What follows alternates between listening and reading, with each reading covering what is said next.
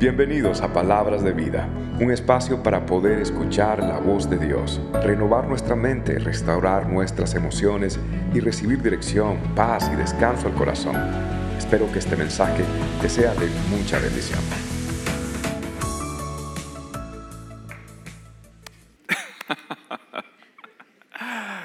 Cualquier parecido con la realidad es pura coincidencia. Si la gente supiera lo que está detrás del telón, ¿cierto? La gente nos ve tranquilos, la gente nos ve bien vestidos, la gente nos ve bien peinados, bueno, algunos de ustedes no tanto, pero ah, la gente, la gente, y pensarán que todo está chévere, pensarán que todo, pero déjeme decirle algo, la verdad es que nosotros tenemos relaciones difíciles, ¿sí? A veces es difícil manejar la relación en la familia, la relación con los amigos, a veces es difícil mantener las relaciones como Dios quiere, como nosotros también quisiéramos, y hay momentos que las relaciones nos van a desafiar. Déjeme decirle algo. Muchos de ustedes son buenos en muchas áreas, son espirituales, aman a Dios, les gusta la palabra de Dios, les gustan muchas cosas y, tienen varias cosas que yo mismo admiro de ustedes, pero, pero algunos de ustedes tienen una lucha y es la lucha de que no saben manejar ni mantener relaciones saludables. Porque hay personas difíciles. Yo sé que hay personas difíciles. Hay personas que son muy difíciles y espero que no esté sentado a la par de ella hoy. Pero hay personas que son difíciles, ¿sí? Los casados dicen, las mujeres dicen, no son fáciles. Y la verdad es esta, Dios nos ha dado una red de amigos, una red de familiares, una red que todo marcha bien, se disfruta mucho la vida cuando todo está bien, pero cuando todo empieza a desajustarse, todos quedamos enredados. Y vamos a comenzar hoy una serie llamada Enredados, donde vamos a hablar de cómo mantener relaciones saludables y cuál es el plan de Dios para ser un mejor esposo, mejor esposa, mejor amigo, mejor compañero de trabajo. Pero hoy quiero empezar hablándoles de la relación más común que todos nosotros tenemos. Y la relación más común que todos nosotros tenemos es las amistades. Las amistades, los amigos. Y para mí los amigos son muy importantes. Le voy a decir algo a los amigos. Los amigos multiplican las alegrías y dividen las penas. Mire, no hay nada más bonito que usted vaya a una montaña rusa y vaya con un amigo. Si usted va solo a una montaña rusa y usted está a punto de caer en esa montaña rusa, la que está en Tampa se llama Shakira, digo Chikra, la que está arriba allá, y uno va a punto de caer, uno va, déjeme decirle algo, sí es cierto que uno, que uno se goza y todo, pero no hay nada más divertido que mirarle la cara de muerte, de susto al amigo. ¡Ah! Y usted, ¡ah! Eso es rico. Qué triste, Dios mío. El otro vez fui a ver una película eh, cómica y estaba un tipo comiendo solo popcorn y no se rió en ninguna, en ninguna parte de la película. Pero Dios nos dio los amigos para que usted pueda multiplicar las alegrías y dividir las penas. Decirle, mira, ¿sabes que estoy pasando esto? Estoy pasando situaciones difíciles. Y qué bonito es cuando un amigo viene y te pone el hombro, te da un oído, te escucha, te consuela y te habla sobre todo la palabra del Señor. Le hago una pregunta. ¿Cuántos de ustedes en algún momento jugaron columpio? ¿Sabe lo que es un columpio? Antes de que existieran Xbox y, PlayStation, muchachos, sí existía lo que se llama columpio, ¿ok? Columpio. Y, el columpio es bien sencillo. El columpio es, es, una tabla, ¿cierto? Tiene un eje, es una tabla. Y en un extremo se sentaba su amiguito y en un extremo me sentaba yo, ¿ok? Y, y recuerdo esto, el columpio es esto. Cuando yo estaba abajo, mi amigo estaba arriba. Y cuando mi amigo estaba abajo, yo estaba arriba. ¿Sí o no? Y, los amigos es un eje dado por Dios para mantenernos en balance. Y muchas veces usted va a estar emocionalmente arriba y su amigo va a estar abajo y usted va a venir a consolar a su amigo. Pero muchas veces usted va a estar abajo. Usted va a estar triste, deprimido, pasando pruebas, y usted necesita que su amigo que está arriba venga y le levante a usted y le lleve a usted a un estado donde usted pueda disfrutar nuevamente, donde usted pueda vivir la vida y cumplir los propósitos de Dios. Entonces los amigos son como ese columpio, como ese balance, como ese eje, porque en ellos uno puede multiplicar las alegrías y dividir las penas. Ahora, a mí me pasó también que tenía disque amiguitos que cuando yo estaba arriba y ellos estaban allá abajo, ¿cierto? ¿Sabe qué hacían? Se iban y me dejaban caer. ¡Bum! ¡Oh! Si bien es cierto, los amigos producen grandes alegrías, lo voy a decir también, los amigos a veces producen grandes tristezas, ¿sí o no? ¿Algunos de ustedes pueden testificar de eso? Los amigos pueden producir grandes alegrías, pero también los amigos pueden producir grandes tristezas. ¿Y cuál es la característica? Según la Biblia, ¿cuál es la característica número uno de los amigos? Según la Biblia, Proverbios 17, 17 dice de esta forma. En todo tiempo ama el amigo. Y es, y es como, como un hermano en tiempo de angustia. Dígalo conmigo. En todo tiempo ama el amigo se caracteriza por esto. ¿Cuál es? Que la amistad nunca, un verdadero amigo, nunca va a cerrar las puertas en tus momentos de necesidad y nunca va a cerrar su boca para decirte también la verdad. ¿Me escuchaste? Un verdadero amigo nunca va a cerrar las puertas en un momento de necesidad y nunca va a cerrar la boca cuando tiene que abrirla y decirte unas cuantas verdades. Un verdadero amigo es aquel que está en los momentos de tristeza, en los momentos de alegría. Un verdadero amigo es aquel que te lleva un pastel cuando es hora de fiesta, pero también un pañuelo cuando es hora de un funeral. Un verdadero amigo está cuando tú estás arriba y un verdadero amigo está cuando tú estás también abajo. Y lo que Dios nos está diciendo es esto, que esta es la amistad bíblica y esto es lo que Dios quiere para nuestras amistades. Ahora, le pregunto a usted, ¿usted tiene ese tipo de amistades? ¿Usted tiene algún amigo íntimo con esas características de fidelidad? ¿Alguno de ustedes tiene algún amigo íntimo con características de felicidad y de fidelidad? Sí, perfecto. Miren, le voy a decir algo, todos tenemos amigos y esto es importante, por eso este tema es súper, súper importante. Ahora, según un estudio que se hizo hace 25 años, nosotros teníamos un promedio de seis amigos íntimos. Amigos que usted podía llamar en medio de la noche, amigos que podía usted contar con ellos. 25 años atrás teníamos seis amigos. El promedio de hoy es dos amigos. ¿Sabía eso? Dos amigos. Y según este estudio, hay uno de cada cuatro personas que no tiene ni siquiera un amigo. Quiere decir que acá usted mira lo que está alrededor y de cada cuatro, uno de ellos no tiene ni siquiera un confidente. Uno de ellos no tiene ni siquiera un amigo el que pueda llamarle y contarle todas sus cosas. Los tiempos están cambiando. Le voy a decir por qué. Le voy a dar unas dos o tres razones por las cuales las amistades están siendo afectadas. Número uno, la vida moderna. La vida moderna.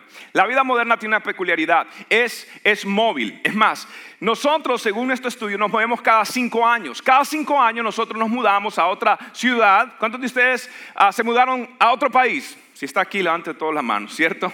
¿Ok? ¿Cuántos de ustedes se mudaron cuando llegaron a Estados Unidos, llegaron a una ciudad, pero eventualmente se movieron a otra ciudad? ¿Cuántos? Tremendo. ¿Cuántos de ustedes Ah, cuando yo llegué, yo llegué a, la ciudad de que casi todos los latinos llegan, por lo menos a Florida, Miami. Los cubanos todos llegan a Hialeah, ok, a Miami, ¿cierto? Ah, entonces, eventualmente usted se mudó, ¿sí? ¿Cuántos de ustedes, es más, cuántos de ustedes se han mudado de vecindario en los últimos cinco años?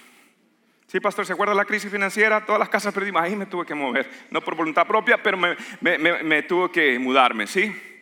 Ok, entonces todos nosotros, entonces, ¿qué pasa con las amistades? Las perdemos, eh, no las seguimos, no las continuamos. Entonces, la vida moderna es una vida móvil.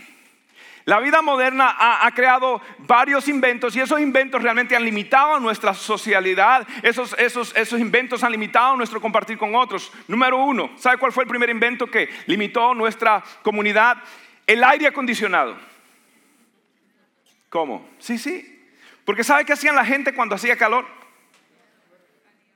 Salían afuera. Le cuento algo, en Cuba todo el mundo está afuera. todo el mundo está en una mecedora haciendo algo, buscando comida, algo. Okay, todo el mundo está afuera. En muchos países latinos que hay mucha escasez también, todo el mundo está afuera. Pero en United States of America,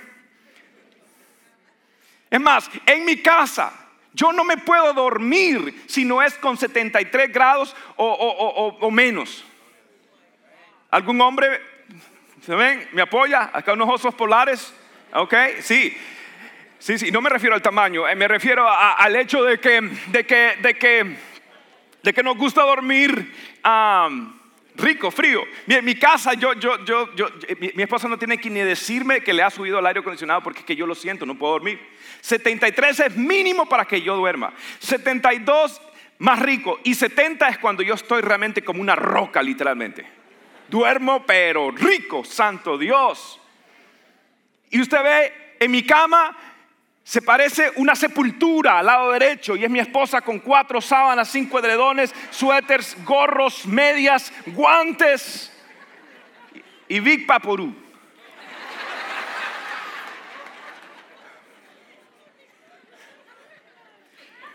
Y yo ahí, pero Dios mío, ahí feliz de la vida. Lo único que me cura, eso es lo único, los, los pies, las, medias, porque no sé por qué ahí sí el frío me entra. Pero escuche, yo, eh, porque me, Estados Unidos, aire acondicionado, ¿sí? Le voy a decir el segundo invento. Los garajes, los, los garages, sí. Estadísticamente antes los garajes todos estaban detached, separados.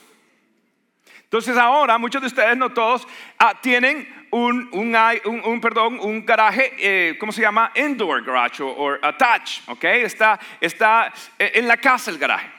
Entonces usted llega y todo llega en su carro con, con, con aire acondicionado el carro, por favor. Es más, todas las mañanas salimos de nuestra casa, ¿ok? Y entramos al carro y lo primero que hacemos, uh, azul, azulito, azulito y 10 al otro lado, ¿ok? Porque queremos que esté frío el carro.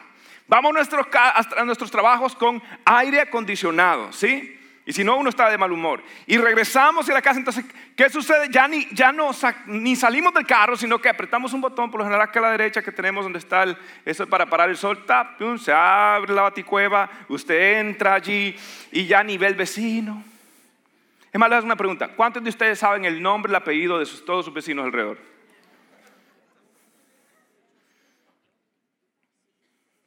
¿Ve usted? Esto es serio. Lo que estoy hablando es serio. No le sabemos el apellido ni el nombre, lo único que sabemos es que ponen música y no nos dejan dormir todas las noches. Pero la cuestión es esta, o que tengo un reguero. Pero la cuestión es esta, usted no nos conocemos ya. Le voy a decir otro invento. Se llama voicemail, buzón de voz. Muchachos jóvenes, si usted de los veintipico, creció en Estados Unidos, ¿Creerán ustedes que nosotros los que somos de la otra generación, la única manera de averiguar quién estaba llamando era recogiendo el teléfono?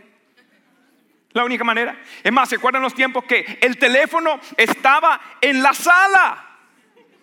Aquel aparatote así con esa rueda, ahí lo teníamos en la sala. Y cuando sonaba el teléfono, todo el mundo corriendo, sobre todo si la muchacha tenía novio. Salían corriendo a buscar el teléfono, ¿cierto?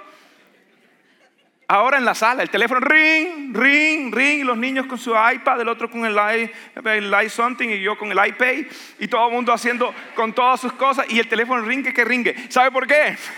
¿Sabe por qué? Porque ahora tenemos lo que se llama Color ID. Ya. Entonces decimos, oh, ¿quién es Belzebú? que se vaya a la cámara más profunda, ok, del voicemail me refiero. Ok, entonces ya, ya uno nada. Y para colmo le está el otro invento. Se llama texting. Textos. Sí. ¿Sabe por qué? Algunos de ustedes, le voy a decir algo, algunos de ustedes no contestan las llamadas.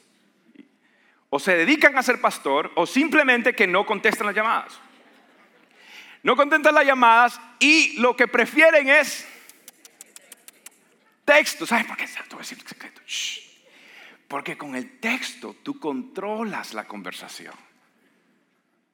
Pero si tú recoges el auricular, si tú recoges el teléfono, tú no sabes qué cuento te va a salir el, amigo, la amiga, y te cuenta todas las ofertas de Ross y de Marshall, y te, cuánto pagó, y que ah, ah, ah. Entonces uno, yo voy a contestar el teléfono. Hi, Call you later. Es más automático. El iPhone ahora ya el automático. El, iPhone mío se la sabe que ya, cuando suena dice call later. Sí, sí, call later. Perfecto. Thank you. Ya. No le tengo ni que hacer el favor. ¿Ok? ¿Sí o no? Porque, porque, porque así controlamos la comunicación. Ustedes tienen que analizarse ustedes mismos. ¿Por qué me gusta tanto texting? ¿Ok? Es esto. Entonces todos estos inventos están limitando nuestra habilidad de conectarnos con las personas. Y le voy a decir la grande, la que, la grande, ¿ok? Esto es lo que está limitando nuestras verdaderas amistades. Se llama el aumento de la tecnología y de las redes sociales. Tecnología. Hoy nosotros estamos más tecnológicamente conectados y menos emocionalmente conectados. Estábamos conectados tecnológicamente, pero no emocionalmente. Y déjame decirte algo. Tú no, y lo mismo con las redes sociales. Tú no fuiste hecho para ser popular. Tú no naciste para la popularidad, sino para la intimidad. Y la tecnología, que, sí o no, que usted va incluso cuando se compra el café, o, si va al banco, o si va a un lugar donde sea que esté esperando, en el médico, y que está todo el mundo ahora. ¿Cómo está todo el mundo? Hasta con, audífonos. No me interrumpan. Todo el mundo en su mundo. ¿Sí o no? ¿Sí o no? ¿Qué es lo que hace usted cuando se está tomando un poquito de tiempo? ¿Qué saca usted? ¿Sí? Su teléfono. Y empieza ahí, ¿por qué? Porque ya, entonces ya no tenemos oportunidad de evangelizar, ya no tenemos oportunidad de compartirle, sonreírle a alguien, de establecer una conversación. Es más, en los aviones todo el mundo, chac, chac, chac, y solo se despiertan si se cae el avión o una turbulencia. Pero ahí no le hablan a nadie. No le hablan, eh, eh, eh, Aeromoza necesita un cafecito, por favor. Y ya, aunque ahora cobran por todo. Pero la cuestión es de que uno, uno, está, uno está conectado todo el tiempo. ¿Sí o no? Entonces las redes sociales, ok, voy a hacer una aclaración, las redes sociales. Nosotros como iglesia creemos en las redes sociales, las utilizamos para llevar el Evangelio de Jesucristo. Somos la iglesia más facebookera, como me dijo una hermana el otro día, de, que hay en West Palm Beach. No hay problema con eso, con tal de manejarlo bien. Así que quiero hacer esa aclaración, ok, tecnológicamente. ¿Cuál es el problema? Que hay gente que abusa de eso. Hay gente que, que se levanta en la mañana y quieren dejarle saber al mundo qué desayuno tuvieron. Entonces le dicen al mundo, estoy tomando cornflakes de Kellogg's con leche de soya o de almendra y le estoy echando agave porque estoy y le ponen el numeral eh, ayunodaniel.com, ¿ok? Y, y no solamente eso, le toman la foto al cornflakes de Kellogg's y le dicen, para que sepan que existe, yo a descubrir Conflict de Kellogg's, no sé si quieren hacer los derechos de autor, copyright de, de de Kellogg's, pero le quieren dejar al mundo que ellos tomaron, comieron conflicts de Kellogg's. ¿Sí o no? Entonces ya, ya, ya no tienen contacto cara a cara. Es más, el Facebook, el cara libro ese. La gente ahora tiene contacto face to Facebook, pero ya no tienen contacto face to face. Tienen contacto dedo con dedo. Yo es hasta mi hijo. ¿Dónde estás, hijo? Estoy aquí, papi, escondido. Ok, perfecto, gracias. Si uno no me hace caso, le mando un texto. Hi, estoy aquí. Perfecto, ok. Y este es el problema. Entonces ya no tenemos contacto face to face. Entonces lo que hacemos es mejor tomarnos una foto de nuestro face. Se llama selfie, selfish, selfish. Oh, selfie, perdón. Pensé que era solo los selfish que hacen eso. Pero era, eres selfie, no, perdón, selfie. ok, mi inglés se me confunde a veces, ok. Entonces se lo toman en los dos lugares favoritos, las cámaras. Es más, ¿usted se acuerda que en su pueblo había un lugar donde todo el mundo se iba a tomar la foto? ¿Se acuerda? El estudio fotográfico de tal y no iba a aquella pared, la mismo el paisaje, todo el mundo se ponía la mano en la cintura, tomaba la foto, ¿ok? Los hombres con la caja parado y las mujeres siempre con la mano en la cintura, tomaban la foto, perfecto. Ahora no, ¿qué va? Ahora el, estudio fotográfico es el baño. Y el segundo es el carro. Eh, no, esto es estadística. Yo me estudié esto. No creo que lo estuve, pastor me estuvo vigilando a mí. No, no, no, esto lo vi en estadistas. Usted, usted tiene, usted, no hay, sus traumas están en compañía. Tranquilo, hay otra gente traumada como usted, ¿ok? Hay un club de, de, es más, es más, eh, hace poco vi un centro de rehabilitación que se llama Facebook Rehab Center, ¿ok?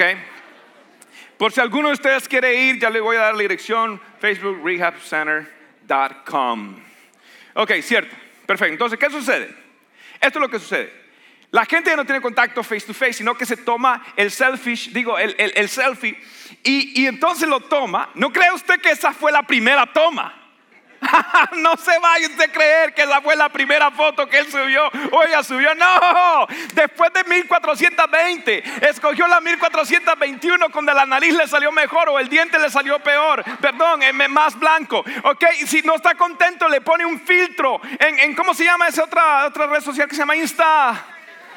Y el coro de la iglesia dice Instagram. Ok, en esa hasta los viejitos de 90 años saben Instagram. Entonces le ponen el mejor filtro, ok, la mejor pose, la 1421, con 40 mil filtros que le ha metido, ok, y lo pone esto así, y, le pone las palabras adecuadas, lo piensa, lo analiza, ora, ayuna, lee textos bíblicos y pone por fin el, el, texto, lo que quiere describir, y lo pone y pone upload, y se queda viendo así el, cosito azul que va subiendo hasta dice uploading, uploading 100%. Oh, wow. Y entonces ahora ponen y está esperando. Ay, y, de pronto un like, oh, un like, dos likes, tres likes. Y entonces cuando mire cuatro likes, no solamente está examinando cada like, cada vez quién fue que le puso like y quién es este y lo examina. Social Security, familia, fotos, eh, dónde estudió, entonces regresa. Segundo like, Social Security, dónde estudió, quién es, cuál foto y por qué, por qué no me puso el pastor like.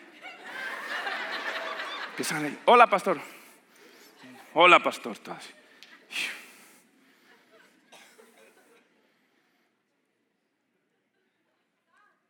Amén.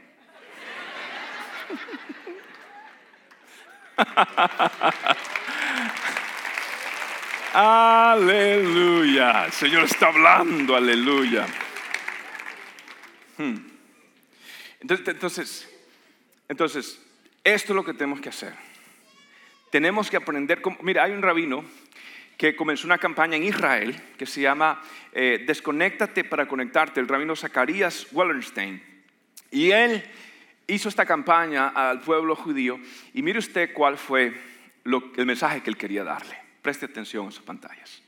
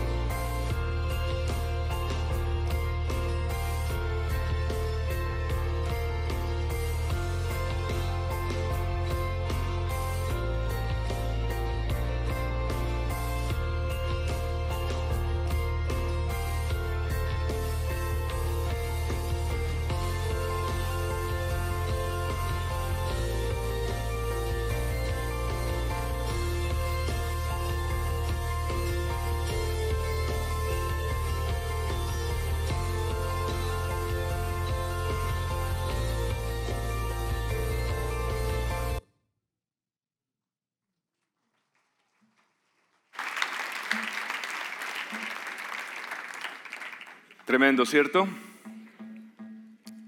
Es muy tremendo.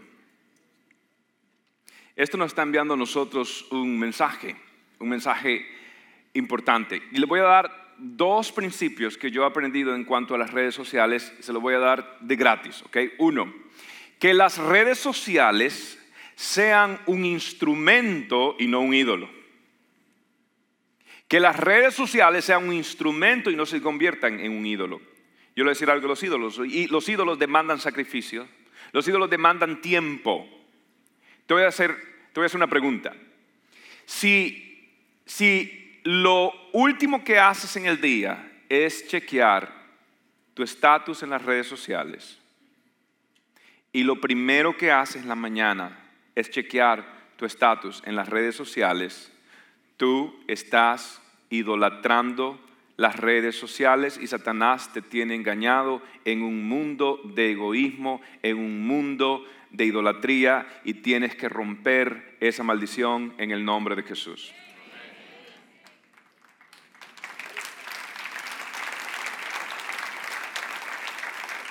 Dos, si tú pasas más tiempo leyendo tus estatus en tus redes sociales que leyendo la Biblia, tú has cometido el pecado de idolatría.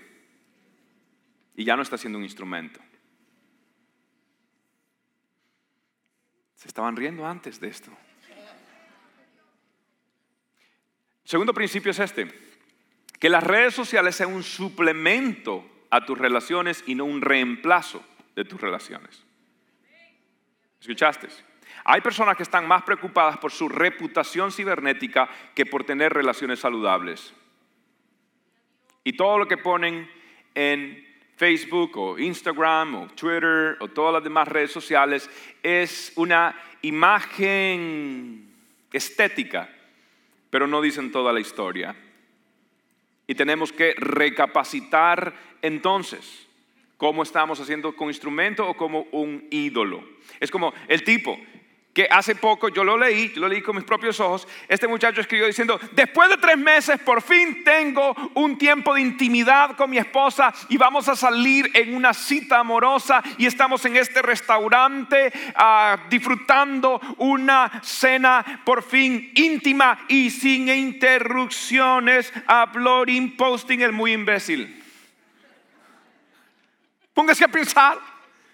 El momento de intimidad con su esposa, el momento que está solo y está escribiendo, a ver, y chequeando seguro cuántos likes a cada rato, mientras tenía su tiempo precioso. Disfrútelo, desaparezca, viva su vida. ¿Entiende? Ahora, no hay nada de malo de inspirar a otros. A mí me gusta esto. Si usted está teniendo tiempo de, disfrutar con la familia, póngalo, está, porque eso inspira. Pero, pero no en el momento necesariamente, ¿ve? Después, en la tarde, para que disfrute, para que sus hijos no lo vean en el teléfono. Que cuando usted llegue a la casa, la casa debería ser una zona libre de teléfonos. A la hora de cenar, sobre todo.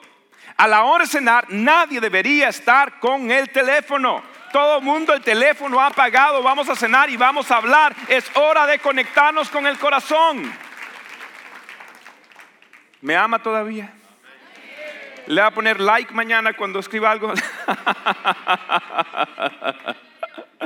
Perfecto, ok, le voy a dar cuatro principios porque la amistad es muy importante y quiero mantenerlo de amigo. Entonces, cuatro principios muy importantes. Pastor Craig eh, sacó este principio y yo quiero compartirlo con ustedes y es este. Mire, déjeme decirle algo. Muéstrame tus amigos y yo te mostraré tu futuro. Muéstrame el tipo de amigos con que tú te rodeas, con que tú te codeas y yo te mostraré tu futuro. ¿Cómo lo sé? La Biblia lo dice. Miren lo que dice en Proverbios capítulo 13, versículo 20. El que con sabios anda, voilà, ¿se vuelve qué? Sabio. El que con necios se junta, saldrá como? Mal parado. Ahora mire lo que dice Proverbios 12, 26. Los justos dan buenos consejos a sus amigos. Los perversos los llevan por mal camino. Los justos ¿Dan qué? Buenos consejos. ¿Por qué? Porque recuerda lo que al principio que hemos dicho, los verdaderos amigos nunca cierran la puerta en tus tiempos de necesidad y nunca cierran la boca cuando te van a decir la verdad. Entonces ellos te van a dar ¿qué? como consejos, buenos consejos. Pero los que andan con necios, ¿cómo van a terminar? Mal parados. Mal parados. En otras palabras, lo que está diciendo, lo que está diciendo Salomón es esto: nosotros nos convertimos en lo que nos rodea. Nosotros nos convertimos de lo que nos rodeamos. Nosotros nos empezamos a parecer a las personas que nos rodean. Sí. Es más, hay un estudio, un estudio eh, hecho por este Sociological Review of America. ¿okay? Y ellos en este estudio ah, están diciendo que, que tú eres el resultado o el promedio de tus cinco amistades más cercanas. Tú eres el promedio de tus cinco amistades más cercanas. Piensa, quizás tú no, no eres el que tiene el mejor matrimonio ni el peor, estás ahí, estás ahí. Tú no eres el que está más mal emocionalmente, estás ahí. Algunos dicen aún, incluso financieramente, dicen algunos, no estoy seguro de eso. Pero tú eres el promedio de tus cinco amistades más cercanas porque nos convertimos de lo que nos rodeamos. Entonces, te hago una pregunta. ¿Quieres tú tener un buen matrimonio? Llévate con gente que tiene un buen matrimonio. ¿Quieres tú mantener hijos saludables? Llévate con gente que tiene el ejemplo en cuanto a hijos saludables. ¿Quieres tú mantener ah, una vida financiera en orden? Pues pregúntale a las personas que tienen sus finanzas en orden. ¿Quieres tú mantenerte en buena forma? Pues no le preguntes a las personas que parecen luchadores de sumo. Pregúntale a las personas que, que te pueden inspirar en esa área. Porque tú eres el promedio de tus cinco amistades más cercanas. Porque el que anda con sabios sabio se volverá. Y el que anda con necios terminará mal parado. Bien sencillo. Dios está entonces, y busca y rodéate de personas así que amen a Dios, que busquen a Dios, que quieran conocer la palabra de Dios, que quieran conocer el ayuno, que quieran estar en la iglesia, que quieran eh, sacar adelante sus matrimonios, que quieran sacar adelante sus hijos, gente que tenga lo mismo. Y yo le doy gloria a Dios que en este lugar hay muchas de esas personas, por la gracia del Señor. No somos perfectos, pero hay muchas hermosas parejas y personas en este lugar. Si usted es soltero, abra bien los ojos. Dos, ¿sabes por qué? Porque los buenos amigos son un puente de bendición a tu destino eterno. Los buenos amigos son un puente de bendición a tu destino eterno. ¿Sabes qué dice la Biblia? Y este es el texto. Yo quisiera que usted se aprendiera este texto.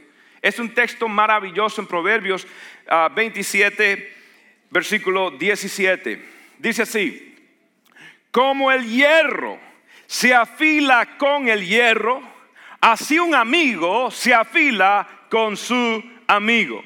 Repita conmigo, como el hierro se afila, así se afila con su amigo. Esto es tremendo, esto es tremendo. Mire, yo le doy gracias al Señor. En mi vida he tenido amistades. Un muchacho se llama Lenín Hernández. Lenín Hernández, cuando lo conocí hace más de veinte y pico de años atrás, llegué a su casa y me acuerdo que lo que más me impresionó es que tenía su casa llena de libros. Y él me enseñó a mí el amor a las escrituras, el amor de ser una persona no solamente emotiva, sino ser una persona eh, llena de la palabra del Señor. Él sabía que mi manera de ser de pronto era, era más social, era más carismática. Entonces él me decía, sabes que lo que más necesitas tú es aprender la palabra de Dios. Y él me metió palabras palabra, Biblia. Me acuerdo que él me puso una meta de 60 libros en un año. O sea, este hombre, y de verdad, este hombre desarrolló el amor al, al deseo de crecer y de conocer la palabra del Señor. Luego conocí a este pastor amigo mío en Panamá, pastor Felipe Springer. Este hombre me tomó bajo sus alas y este hombre me enseñó una cosa, ese es el Espíritu Santo y fuego. Este pastor me enseñaba, olvídate Daniel, lo que hay que tener es un encuentro, el Evangelio no es palabra, el Evangelio es poder de Dios para salvación. Yo, wow, pastor, y me metí que orar y buscar a Dios y ayunar y quedar en vigilia y buscar la presencia de Dios, salir a evangelizar de día, de noche. Era una, una cuestión constante y yo le doy gloria a Dios que Él me metió ese, ese instinto, ese deseo. Sí, a mí me encanta estudiar, a mí me encanta leer, a mí me encanta, pero a mí necesito el poder del Espíritu Santo para poder operar. Entonces eh, tengo otro, otro pastor que se llama Patricio. Este pastor de Guatemala, este pastor, este pastor lo que quería era que yo aprendiera teología. Porque una cosa es leer bastante libro, pero otra cosa no significa que usted está aprendiendo teología. Él había sido entrenado en los seminarios en Alemania. Era un, genio en, teología sistemática. Y este hombre me enseñó la teología. Entonces usted verá que a veces yo estoy dando como estudios, como medio serios. Y a veces estoy dando como fuego. ¿Y usted qué pastor que es? Ese bautista es pentecostal. Yo soy bapticostal, aleluya. Me encanta enseñar la palabra del Señor porque no hay poder en el bla, bla, bla. Es palabra de Dios, la palabra de Dios lo que permanece. Cristianos emotivos nada más, pero no tienen palabra y no permanecen. Pero también tengo el fuego del Espíritu Santo. Y quiero saber que lo que estoy enseñando realmente, aunque lo diga, déjenme decirle algo. Esto de que yo a veces doy ilustraciones así, ilustraciones allá, es solamente para introducir, para, para, para, para bajar algunas barreras, para conectar con la cultura, para personas nuevas, porque queremos siempre ganarnos a los nuevos. Okay, nosotros estamos buscando, somos pescadores de hombres, no guardadores, eh, cuidadores de la pecera. ¿No? Entonces estamos queriendo ganar y traer gente con el Evangelio de Jesucristo. Pero escuche esto, al fondo es llevarlos a un encuentro con la palabra de Dios, un encuentro con Cristo. Déjeme decirle, de nada sirve que nosotros hagamos lo que hagamos, estamos perdiendo nuestro tiempo, es un simple show, es hipocresía. La, la gente necesita un encuentro con la palabra de Dios y con el poder del Espíritu Santo para exaltar al Hijo de Dios, Jesucristo de Nazaret. Ahora, utilizamos todos los demás métodos, pero, pero son amistades que me fueron formando. Lo mismo le pasó a un hombre en la Biblia que nadie creía en él. Este hombre tenía una mala reputación, había matado cristianos y nadie creía. Entonces, pero Dios utilizó un amigo llamado Bernabé. Y en Hechos capítulo 9, versículo 27, conocemos lo que le sucedió, cuál fue el hierro que Dios utilizó para formar este gran apóstol. Dice así, entonces Bernabé se lo llevó a los apóstoles. Y esto es lo que hacen los amigos, te conectan. No hay mejor palanca que un amigo, ¿sí?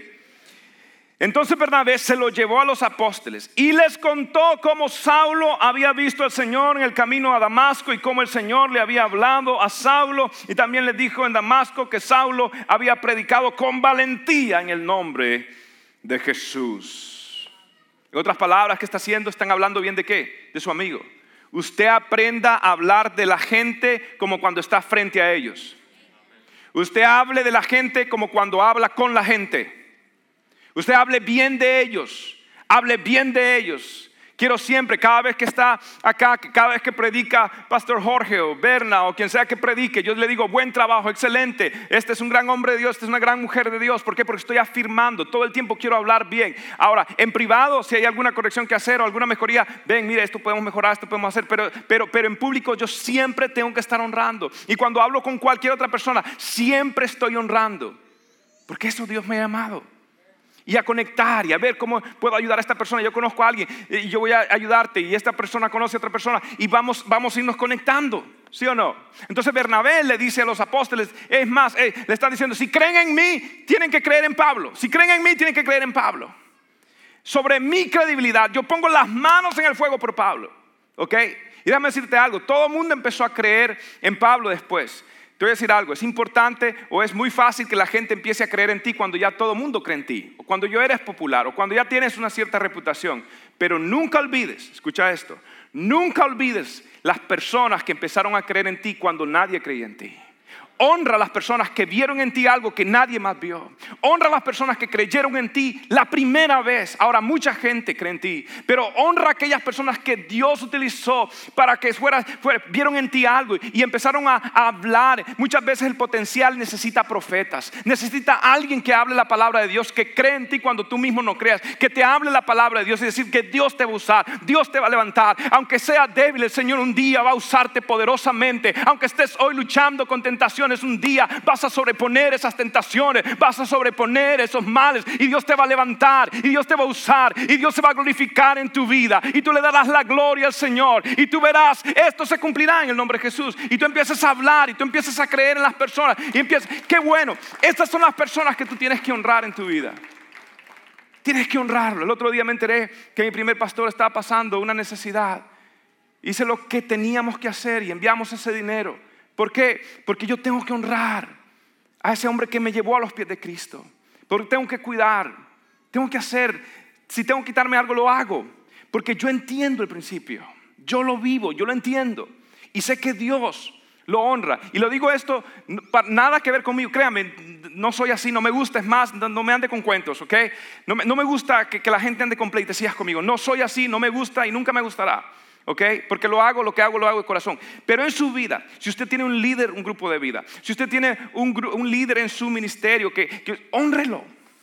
Porque esa persona creyó en usted. ¿Quién fue el que te guió a los pies de Cristo? Llámalo de vez en cuando. Dile, pastor, si lo conoció en Latinoamérica, pastor, gracias por haberme llevado a los pies de Cristo. Gracias por haberme ministrado. Gracias por haber creído en mí cuando nadie. Entonces, este Bernabé está hablando de Pablo, Bernabé está bendiciendo a Pablo, Bernabé está ah, siempre hablando bien de Pablo. Y eso es lo que usted tiene que hacer. Le voy a hacer una, pregunta. ¿Cuántos de ustedes, cuántos de ustedes, uh, Dios utilizó un amigo para un día conectarlo con un trabajo y usted tuvo un trabajo gracias que un amigo habló bien de usted? ¿Cuántos de ustedes Dios usó un amigo? Miren todo eso, miren todo eso.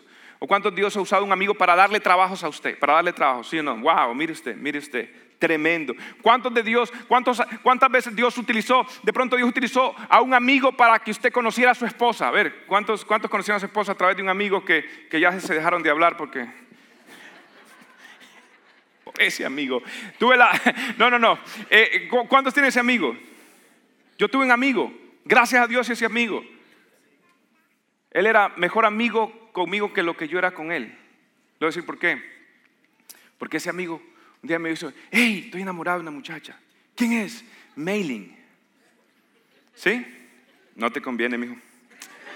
No te conviene esa muchacha. No te conviene. Gracias a Dios por mi amigo que lo perdí, dicho ese paso, pero, pero, pero. no, él también está bien casado. pero escuche, uh, ¿cuándo Dios utilizó un amigo para que usted lo invitó a una iglesia y a través de un amigo fue que usted conoció a Cristo Jesús. Ah, mire usted esto. Los amigos son importantes y le damos gracias a Dios por los amigos, ¿sí o no? Gloria a Dios por los amigos, porque son un puente de bendición a tu vida. Ahora te daré este consejo y este consejo un poquito más difícil de tragar. Y es este, es imposible vivir una vida correcta con los amigos incorrectos. Escúchame esto. Esto es importante. Es imposible vivir una vida correcta con los amigos incorrectos y algunos de ustedes necesitan escuchar esto hoy. Mire lo que dice la palabra del Señor en Corintios capítulo 15, versículo 13. Y léalo conmigo. Las malas compañías corrompen el buen carácter. Hmm, nos convertimos en lo que nos rodeamos. Las malas compañías corrompen el que el buen carácter. No, sé si le ha pasado a usted que hay personas que son nice. Usted dice, no, me cae bien, es chévere. O sea, el tipo, la, la, familia es muy hermosa, pero todo lo que hablan es materialismo. Todo. Son chéveres, me caen bien, eh, pero, pero todo lo que hablan es materialismo. O me caen muy bien, me caen chévere, pero todo lo que hablan es deportes. Todo lo que hablan es deportes. Yo antes hablaba del Barcelona, pero últimamente no están ganando nada. He dejado de hablar un poquito mayor humildad. Aquí hay unos madridistas. Ay, décimo traidores, si es que la ganan. Ah, bien, este, la cuestión es esto. ¿Ve usted? la cuestión es que hay gente que no, lo único, no, no, hablan más, es deporte, no, no, no puede profundizar uno, ¿sí? Hay otros que lo que hablan es nada más de, de, de, como ah, una canción hace tiempo la cantaba Richie Ray y Bobby Rosario Cristiana. Todo lo que quiere Burundanga, todo lo que habla Burundanga es Burundanga. No good, ¿huh? sí, Burundanga. Yo la cantaba por mucho tiempo y ni sabía que era Burundanga. Y el otro día mi esposa me, me dijo: Mira, esto es lo que dice el diccionario Burundanga: es que habla, habla boberías, en otras palabras. Todo lo que quiere, burundanga. Todo lo que habla es burun. Que aprendí en la iglesia, hoy aprendí una palabra en griego, burundanga. No, no, eso no es griego, eso es boricuan. Ok, um, burundanga. Okay. Entonces, entonces, no, entonces usted tiene que juntarse, ¿por qué? Porque las malas compañías echan a perder qué? El carácter. Es más, la palabra del Señor dice este consejo en Proverbios 22, 24, 25. Dice el Señor, escuchen, no lo digo yo. Dios dice, no te hagas amigo de gente violenta. No te hagas amigo de gente violenta. Ni te juntes con los que se les sube el indio a cada rato. Con los iracundos no sea que aprendas de sus malas costumbres y tú mismo caigas en la trampa.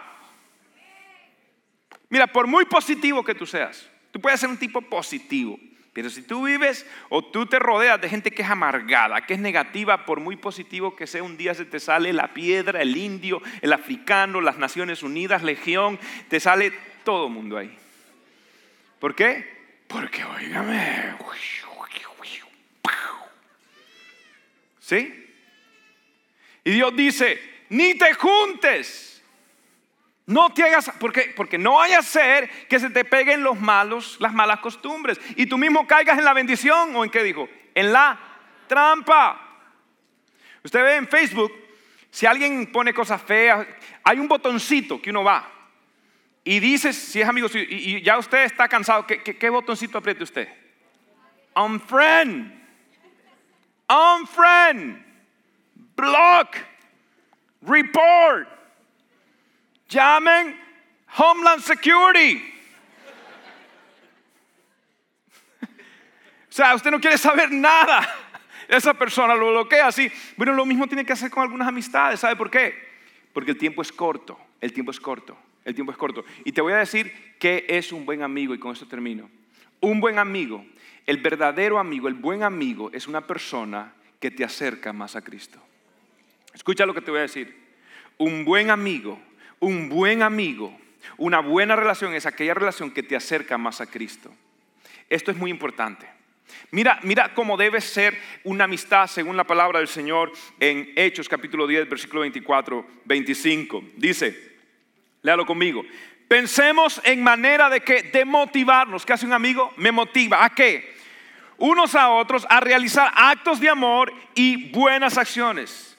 ¿Y a qué más me motiva un amigo? Y no dejemos de congregarnos como lo hacen algunos, sino animémonos unos a otros y sobre todo ahora que el día de su regreso se acerca.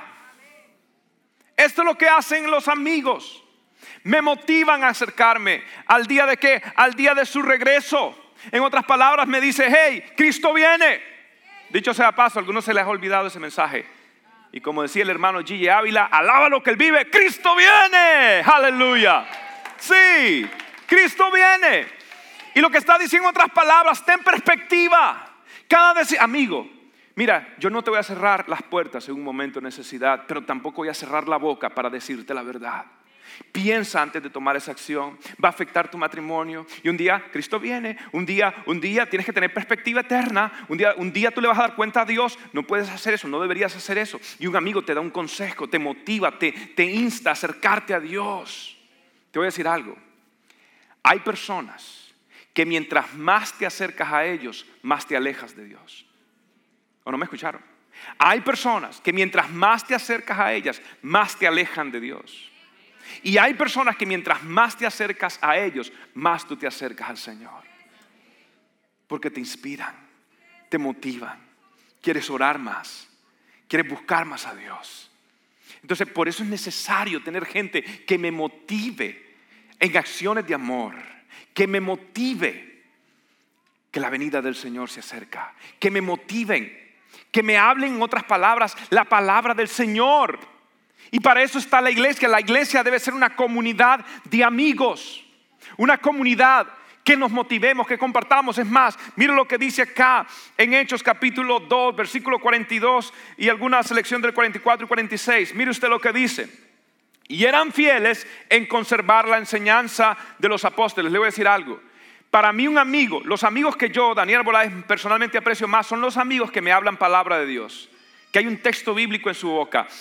uno conoce la palabra de Dios. Yo sé cuando una persona está enriquecida su vocabulario y la palabra de Dios y te hablan palabra, y te hablan palabra y no, no, no, sé. Es como, como que te estás dando una comida rica, palabra. Entonces te motivan en la enseñanza de los apóstoles. Y luego que en compartir lo que tenían, en reunir para partir el pan y oración. Son gente que está siempre queriendo servir, son gente que está queriendo siempre dar a otro, son gente generosa, son gente que, no está viendo, eh, voy a guardar esto y, para que yo tener más, no, están viendo la necesidad del otro. A mí me gusta gente así. Una persona que a mí me inspiró eh, fue Johnny Cook en las misiones. Este hombre me enseñó a mí lo que es ser misionero y andábamos por Guerrero, por Michoacán. Este hombre, eh, un médico eh, retirado que trabajó hasta en la NASA, un hombre increíble, un hombre tremendo y ahora dejó todo sirviendo al Señor. Yo decía, yo quiero ser como Johnny Cook. Me enseñó a amar las misiones. Me enseñó la palabra del Señor. Ah, el pastor Todd y, pastor Tom Mullins, ¿saben qué me han enseñado? Ellos me han enseñado a amar la iglesia. Quiero que sepa algo, los pastores Mullins aman la iglesia del Señor, respiran la iglesia del Señor, ellos respiran servir, están día y noche pensando, yo doy gloria a Dios que estoy en un lugar donde aman la obra del Señor. Se ama la obra del Señor, en acción, se ama la obra de Dios, con hechos, se ama la obra de Dios. Yo quiero que gente que me inspire a compartir. Dice, todos los creyentes, y que más, perdón, compartir, en reunirse para partir el pan y en la oración. O sea, reunamos, ¿dónde? Todos los creyentes estaban como muy unidos. Yo no quiero gente hablándome negativo. Escucha esto. No dejes, no te rodees de personas que te hablan negativo. No, no te rodees de personas que hablan que rompen la unidad. De verdad te lo digo, serán muy queridos. Escucha lo que te digo. Serán muy queridos y tú les tendrás mucho cariño y son gente especial y todo, pero son gente negativa. Eventualmente tú no puedes, si tú no los cambias, la Biblia dice que se conviertan ellos a ti y tú no te conviertas a ellos. Y si ellos no se convierten a ti, entonces mejor unfriend, mejor block, mejor busque la manera y, y vaya separándose. En serio, mantenidos unidos, dice, y compartían sus bienes entre sí. Todos los días se reunían en el templo. En otras palabras, son gente que motiva a ir a la iglesia. ¿Y dónde? Y en las casas. ¿Y qué hacían? Partían el pan y comían juntos con alegría. En otras palabras, el Evangelio no es aburrido. Y hay momentos que, excelente, vamos a, vamos a pasarla bien. Vamos, no todo es iglesia, no todo es venir a los cuatro para la iglesia. Es hora de que usted salga, tengan un asado en su casa, invítenme también. En serio, salgan a comer. Diviértanse, vayan a ver una película juntos, salgan de vacaciones juntos, disfruten la vida, aleluya. En serio, jueguen fútbol. Hmm. Ya están los madridistas hablando. Alegría y dice con qué. Ahora, ¿cómo lo hacían? Y esta es la gran diferencia. ¿Saben qué? Con sencillez de corazón. Déjenme decirle algo. Con todos nuestros defectos y tantas cosas, escuche esto, le voy a decir algo. Si algo que he tratado de que mantengamos en iglesia y personalmente es un principio que digo, es mantener mi corazón puro, mantener mi corazón libre, libre, libre, libre, libre de cualquier interés, mi corazón libre, libre de cualquier, no sé, cuestiones de desunidad, cuestiones de ser negativo, de hablar mal. ¿Usted me ha oído hablar mal de las personas? ¿Usted me oye hablando, criticando a las personas? En serio, si usted me ha conocido por tantos años, ¿usted me oye criticando a las personas? No, nuestro deseo. Hay muchas iglesias que tienen cosas raras y todo eso. Pero usted no me va a escuchar. El Evangelio es buena noticia. Yo quiero es predicar a Cristo y levantarle a Él en el alto. Lo que yo quiero es predicar las buenas nuevas del Evangelio de Cristo Jesús y hablar la verdad de vez en cuando. Pero mi llamado, ya la gente está condenada. Ya la gente sabe que se va al infierno. Ya la gente sabe que está mal. Entonces lo que necesitan es saber la salida. Yo crecí en iglesias donde me decían pecado, pecado, pecado, pero nunca me enseñaban cómo salir del pecado. Nunca me daban pasos para vivir una vida mejor. Nunca me. Entonces, escuche esto. Necesitamos personas que nos motiven. ¿Por qué es necesario? ¿Por qué es necesario? Porque hay personas que tienen que hablarnos la palabra de Dios nuestra vida. Le voy a explicar de esta manera. Cuando usted va a un restaurante, ¿sí? Usted va a un restaurante, usted se siente en la mesa y usted ve el menú. Y dice ahí, hmm, chimichanga, hmm, mofongo, hmm, Arepa de chocolo. Mm.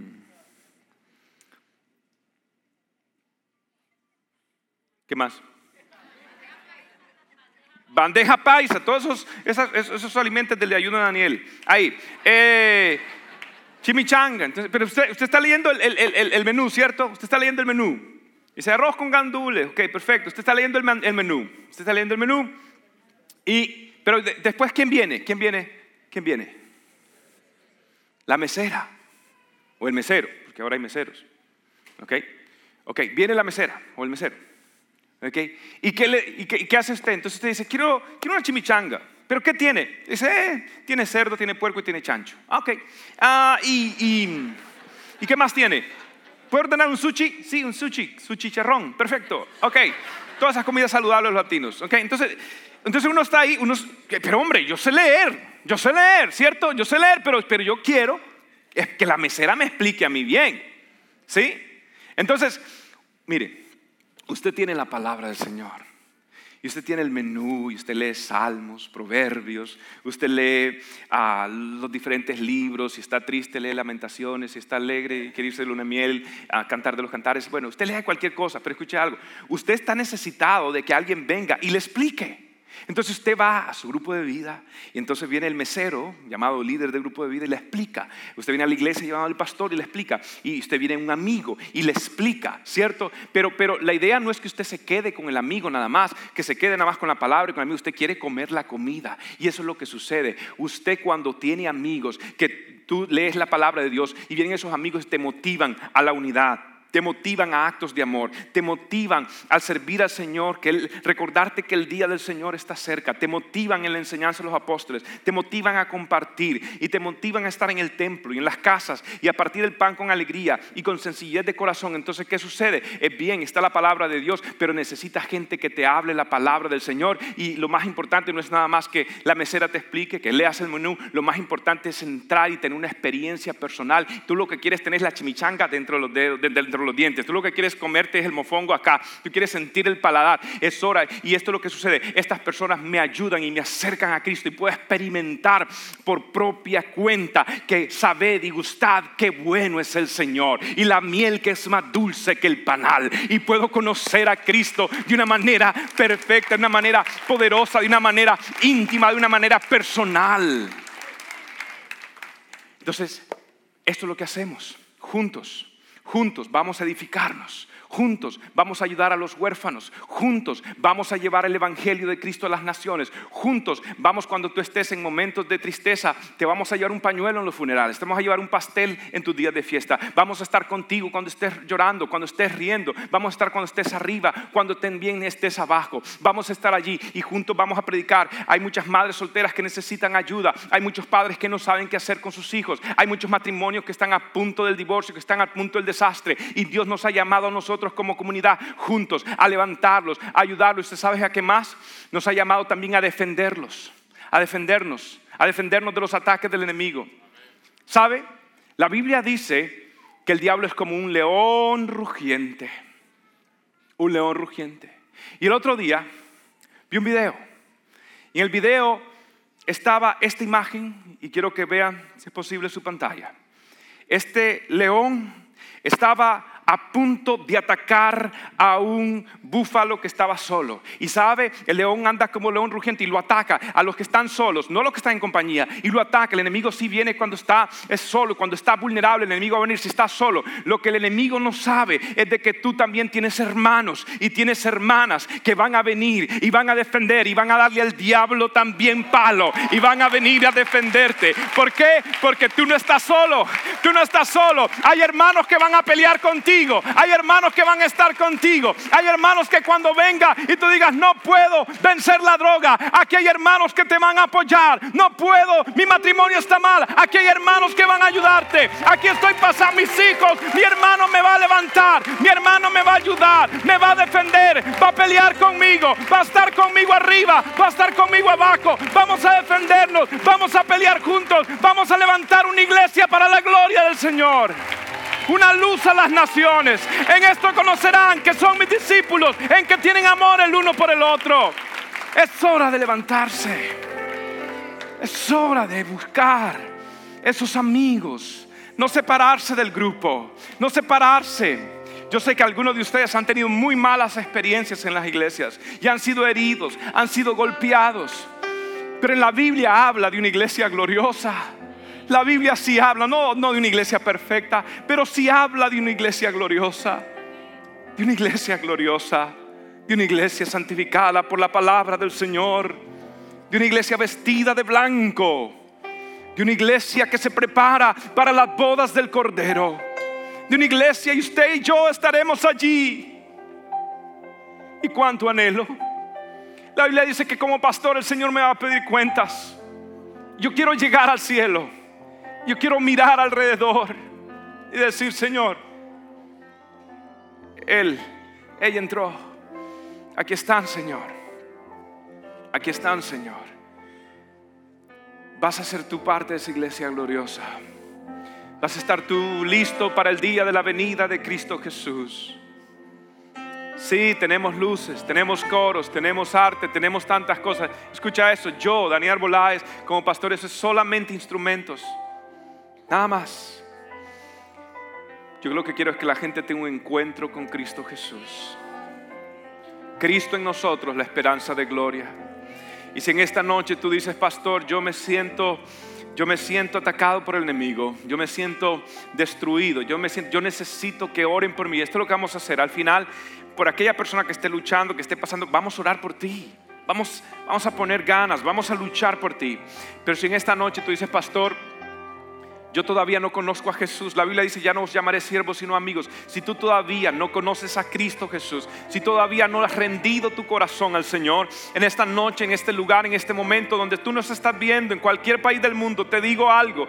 Dios está allí, en esa sala, en esa pantalla, para decirte, ven, ven a la cruz, ven a Jesús, entrégale tu vida. Tú no vas a poder cambiar por ti mismo. Solo Cristo puede cambiarte. Aquí hay un vacío, nadie lo puede llenar, solo Cristo lo puede llenar. Y lo único que tienes que hacer es pedirle a Dios perdón perdón por tus pecados, aceptarle como el Señor y Salvador de tu vida y dejar que Él te dé salvación, que Él te haga su hijo, que Él te pueda dar a ti salvación y vida eterna. Si ese es tu deseo, mi amigo, si alguien te invitó, si alguien te trajo y esta es tu primera vez, te digo, conoce a Jesús. Asegúrate que Él no solamente es tu amigo, asegúrate que Él es tu Salvador. Y si en esta noche tú quieres estar seguro de tu relación con Dios, esto es lo que voy a hacer, yo voy a hacer una oración. Tú la repites de corazón. Si nunca has hecho esta oración, repítela hoy y dígela de todo corazón. Ahí donde estás, cierra tus ojos y di, Señor Jesús, audiblemente, Señor Jesús, yo te necesito. Yo necesito que tú me cambies. Yo necesito que tú me perdones. Te necesito, Jesús. Perdona todos mis errores. Perdona todos mis pecados. Perdóname que te he ofendido, perdóname que te he dado la espalda, pero hoy, hoy vuelvo a ti y te declaro el dueño de mi vida, te declaro el salvador de mi vida. Ya no más yo, sino Cristo dentro de mí. Quiero vivir para Él, quiero amarle a Él, quiero declararte como el dueño de mi vida, el Señor de mi vida. Jesús, gracias por morir en la cruz del Calvario. Gracias por resucitar por mí. Y gracias porque en esta noche tú me has perdonado. Gracias porque en esta noche tú me has lavado con tu sangre. Gracias porque en esta noche soy tu hijo. Gracias por darme tu paz, tu Santo Espíritu. En el nombre del Padre, del Hijo y del Espíritu Santo. Amén y amén. Gracias por tu sintonía el día de hoy. Espero que puedas atesorar la palabra de Cristo en tu corazón para que puedas acercarte cada día más a Dios. Si este mensaje te es de bendición, compártelo con amigos y seres queridos. Bendiciones.